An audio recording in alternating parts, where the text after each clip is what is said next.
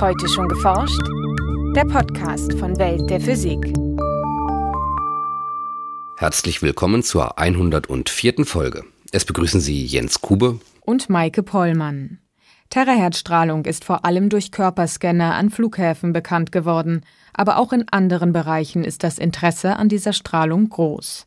Wo genau sie zum Einsatz kommen könnte, ist aber in vielen Fällen noch unklar. Viele Anwendungsbereiche wissen wir heutzutage noch nicht, weil die Targets Messgeräte sind sehr kompliziert, sehr teuer und heutzutage sie sind äh, nur in der Forschungslabor zur Verfügung stehen.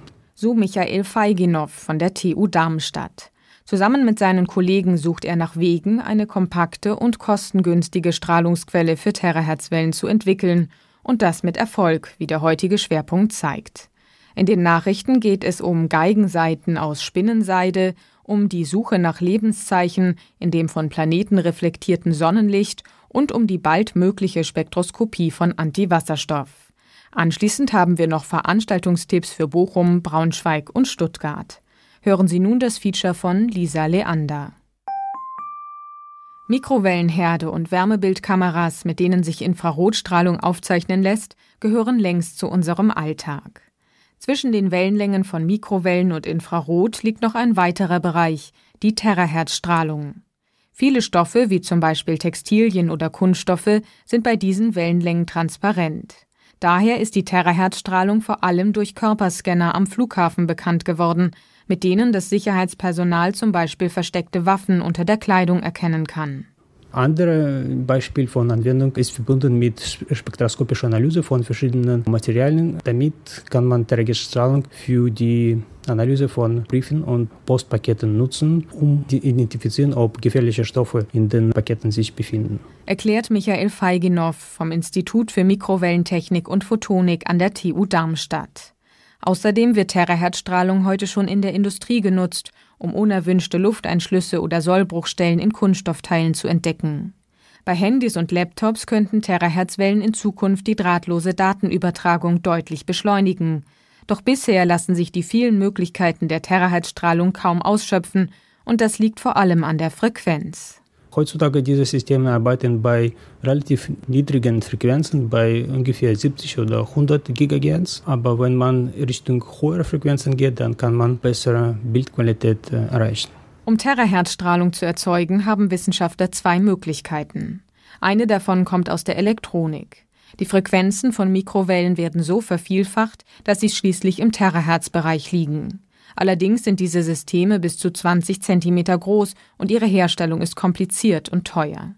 Die andere Möglichkeit sind Terahertz-Sender, die von höheren optischen Frequenzen ausgehen. Wenn man von optischen äh, Geräten oder optischen Bereich anfängt, dann äh, nimmt man zum Beispiel zwei Laser, mischt die Strahlung zusammen. Zwei Laser funktionieren bei ein bisschen unterschiedlichen Frequenzen, dann kann man Differenzfrequenz erzeugen. Und diese Differenzfrequenz kann im Terahertz-Bereich liegen. Für diese Methode nutzen Forscher unter anderem die sogenannten Quantenkaskadenlaser, die zu den Halbleiterlasern gehören. Mit ihnen lassen sich bereits hohe Terahertzfrequenzen erzeugen.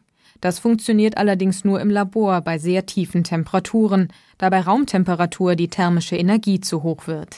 Diese thermische Energie bei normalem Betrieb von Lasern soll klein im Vergleich mit der Photonenergie sein. Bei konventionellen Lasern, die im Infrarot- oder optischen Bereich arbeiten, diese Bedingung ist sehr gut erfüllt und deswegen haben wir Halbleiterlaser, die überall heutzutage rund um uns gibt. Aber wenn man die Frequenz niedriger macht, wenn man ins Targetsbereich kommen will, dann wird die Photonenergie kleiner. Und diese Photonenergie wird bei Targetfrequenzen Faktor 10 ungefähr kleiner als thermische Energie. Und in dieser Situation ist es heutzutage unmöglich, die Laserstrahlung zu kriegen in den Quantum Cascade Laser. Viele Wissenschaftler versuchen, dieses Problem zu lösen. Im Moment ist das nicht gelöst und es kann sein, dass es wird niemals gelöst. Feiginov und seinem Team von der TU Darmstadt ist es nun gelungen, einen Halbleiterlaser zu entwickeln, der Frequenzen bis zu einem Terahertz auch bei Raumtemperatur erreicht. Zudem ist er viel kleiner als bisherige Systeme. Er misst kaum einen Quadratmillimeter. Um einen Laser auf solch kleinen Skalen zu bauen, veränderten die Forscher den üblichen Herstellungsprozess. Normalerweise werden dabei die einzelnen Bauteile auf ein Halbleitersubstrat gesetzt. Bei uns im Prinzip fängt man an auf ähnliche Weise, aber man nimmt diese Substrate komplett weg und man transferiert diese Bauteile auf sehr dünne dielektrische Membrane. Und am Endeffekt wird diese Struktur sehr dünn. Die äh, elektronischen Bauteile liegen nur auf der sehr dünnen dielektrische Membran. Auch bei weiteren Elementen des Lasers mussten die Forscher nach neuen Wegen suchen. Bei der konventionellen Elektronik benutzt man Transistoren. Ein Transistor, das ist ein hauptaktives Element bei konventionellen elektronischen Geräten. Diese konventionellen elektronischen Bauteile sind wegen fundamental physikalischen Gesetzen begrenzt. Wenn man in höhere Frequenzen geht, dann muss man diese Bauteile kleiner und kleiner machen. Und dann verändern sich die Eigenschaften von verschiedenen Halbleiterschichten. Die sind sehr dünn und manchmal werden sie auch transparent für Tunneleffekte. Und deswegen kann man die konventionellen elektronischen Geräte bei sehr hohen Frequenzen oder bei sehr kleineren Dimensionen nicht nutzen auf konventionelle Weise. Durch den Tunneleffekt, einen quantenmechanischen Effekt, können Elektronen eine Potentialbarriere überwinden, obwohl ihre Energie dafür eigentlich zu gering ist. Feiginow und seine Kollegen nutzten mit ihrem neuen Laser genau dieses Phänomen aus. Sie bauten sogenannte Resonanztunneldioden ein, bei denen die Potentialbarrieren so eingesetzt sind, dass die Terahertzwellen verstärkt werden. Wie weit sich diese Technik noch verbessern lässt, wollen die Forscher mit weiteren Experimenten herausfinden. Es gibt zwei Richtungen. Eine Richtung ist die Ausgangsleistung von solchen Strukturen zu erhöhen und andere Richtung ist noch höhere Frequenzen zu bekommen. Und auch es gibt viele physikalische Fragen, die wir noch verstehen sollen. Was sind die physikalischen fundamentalen Grenzen von solchen Strukturen? Das ist heutzutage noch nicht klar und das ist eine sehr spannende physikalische Frage. Die Forscher glauben, dass mit dem Minisender Frequenzen von zwei bis drei Terahertz möglich sein werden. Vielleicht lässt sich die Terahertzstrahlung dann sogar in noch mehr Gebieten einsetzen, als man heute schon voraussagt. Nachrichten Geigenvirtuosen streichen heute noch über Saiten aus Naturdärmen oder Nylonfasern. Doch eine neue Klangfarbe bei Konzerten könnten sie mit einer Bespannung aus Spinnenseide erzielen. Eine solche Seide stellte nun ein Wissenschaftler aus tausenden natürlich gewonnenen Fäden her. Wie er in der Fachzeitschrift Physical Review Letters erläutert, seien diese Spinnenseiten stabil genug und können den Geigen einen neuen Klang entlocken. So würden die Spinnenseiten vor allem bei hohen Frequenzen deutliche Obertöne ermöglichen und auf diese Weise eine weiche und tiefe Klangfarbe erzeugen. Für die ersten Seiten nutzte der Wissenschaftler Fasern der Spinnenart Nephelia maculata, die in Japan für ihre komplex gesponnenen Netze bekannt ist.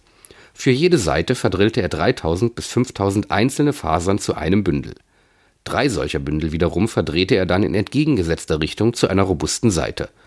Diese hielten länger als mit Aluminium ummantelte Seiten aus Nylon, aber nicht ganz so gut wie Seiten aus Naturdarm, berichtet der Forscher. Da für eine einzige Geigenseite die Fasern von über 300 Spinnen nötig waren, werden derzeit nur wenige Geigenvirtuosen diese exklusiven Seiten nutzen können. Doch in einigen Laboren weltweit wird an der Entwicklung künstlicher Spinnenseide geforscht. Sie könnten künftig die Versorgung mit den filigranen Fasern sichern. Astronomen haben den Mond beobachtet und dabei Leben auf der Erde entdeckt. Mit dem Very Large Telescope der europäischen Südsternwarte ESO hatten sie das von der Erde reflektierte Sonnenlicht aufgenommen, das auf die dunkle Seite des Mondes fällt und von dort wieder zurückgeworfen wird. Dabei setzte das Team ein neues empfindliches Verfahren ein, bei dem nicht nur die Intensität des reflektierten Lichts bei verschiedenen Wellenlängen, sondern auch seine Polarisation untersucht wird. Die Beobachtungen zeigen, dass die Erde teilweise von Wolken bedeckt ist, dass ein Teil der Erdoberfläche aus Ozeanen besteht und, als entscheidender Nachweis für Leben, dass auf unserem Planeten Vegetation existiert. Es gelang den Forschern sogar, Unterschiede im Bewölkungsgrad und im Ausmaß der Vegetation nachzuweisen, je nachdem, von welchen Teilen der Erdoberfläche das in Richtung Mond reflektierte Licht stammt. Die Forscher haben im Erdschein auch nach eindeutigen Anzeichen für organisches Leben gesucht, etwa nach bestimmten Häufigkeiten von Gasen in der Erdatmosphäre. Tatsächlich konnten die Forscher auf diese Weise eindeutig Biosignaturen im Erdschein nachweisen. Die Astronomen wollen die Methode künftig auch für die Suche nach Leben auf Planeten bei anderen Sternen einsetzen, berichten sie im Fachblatt Nature. In den vergangenen beiden Jahren haben Wissenschaftler am Forschungszentrum CERN erstmals Antiwasserstoff eingefangen und für einige Minuten gespeichert. Nun sind die Forscher noch einen Schritt weiter gegangen. Mit Mikrowellen konnten sie Antiwasserstoffatome in einer magnetischen Falle manipulieren. Damit zeigten sie, dass es generell möglich ist, spektroskopische Analysen bei Antiatomen durchzuführen und so mehr über deren Eigenschaften zu erfahren. Antiwasserstoff besteht aus einem Antiproton und einem Positron, dem Antiteilchen des Elektrons. Kommen die Antimaterieatome mit gewöhnlichen Atomen in Berührung, vernichten sich Teilchen und Antiteilchen sofort. Für eine kurze Zeit können Forscher die Antiwasserstoffatome jedoch in einer magnetischen Falle festhalten das gilt allerdings nur für Atome, in denen der Spin des Positrons parallel zum umgebenden Magnetfeld ausgerichtet ist. Das internationale Team der Alpha-Kollaboration am CERN fand nun heraus, dass sich der Positronenspin von parallel zu antiparallel umklappen lässt, wenn sie die Antiwasserstoffatome mit Mikrowellen einer bestimmten Frequenz bestrahlen. Daraufhin wird das gesamte Antiatom aus der Falle hinausgestoßen. Die Studie zeige, dass die Mikrowellenspektroskopie auch bei Antiatomen machbar ist, schließen die Forscher von solchen Untersuchungen versprechen sich die Wissenschaftler wichtige Informationen über die Symmetrien von Materie und Antimaterie. Mit diesem Wissen hoffen sie letztlich die Frage zu klären, warum unser heutiges Universum offenbar fast nur aus Materie und nicht aus Antimaterie besteht und nun zu unseren Veranstaltungshinweisen. In Bochum halten Oleg Petracic von der dort ansässigen Uni und Andreas Jordan von der Charité Berlin den Vortrag Nanomedizin Neue Methoden zur Tumorbehandlung. Dabei wird auf zwei verschiedene Arten von Nanopartikeln eingegangen, die in der Medizin zum Einsatz kommen könnten. Anschließend stellen die beiden Wissenschaftler die Thermotherapie mit magnetischen Nanopartikeln vor am 10. März um 11 Uhr im Zeiss Planetarium Bochum. In Braunschweig erzählt Frank Holm-Rögner vom Fraunhofer Institut für Elektronenstrahl- und Plasmatechnik in Dresden, wie sich ein Elektronenstrahl als flexibles Werkzeug für die Materialbearbeitung einsetzen lässt und das in Dimensionen von Metern bis hin zu Nanometern. Die Veranstaltung findet statt am 15. März um 19 Uhr im Haus der Wissenschaft in Braunschweig. In Stuttgart berichtet im Rahmen der Frühjahrstagung der Deutschen Physikalischen Gesellschaft der Nobelpreisträger Wolfgang Ketterle vom MIT in Cambridge über neue Formen der Materie, die nur bei Temperaturen nahe dem absoluten Nullpunkt existieren. 1925 sagte Einstein eine solche neue Form der Materie voraus, aber erst 1995 konnte sie verwirklicht werden. Der Vortrag findet statt am 15. März um 20 Uhr im Audimax der Universität Stuttgart. Das war's für heute. Bleiben Sie wissenschaftlich und laden Sie uns auch nächstes Mal wieder herunter.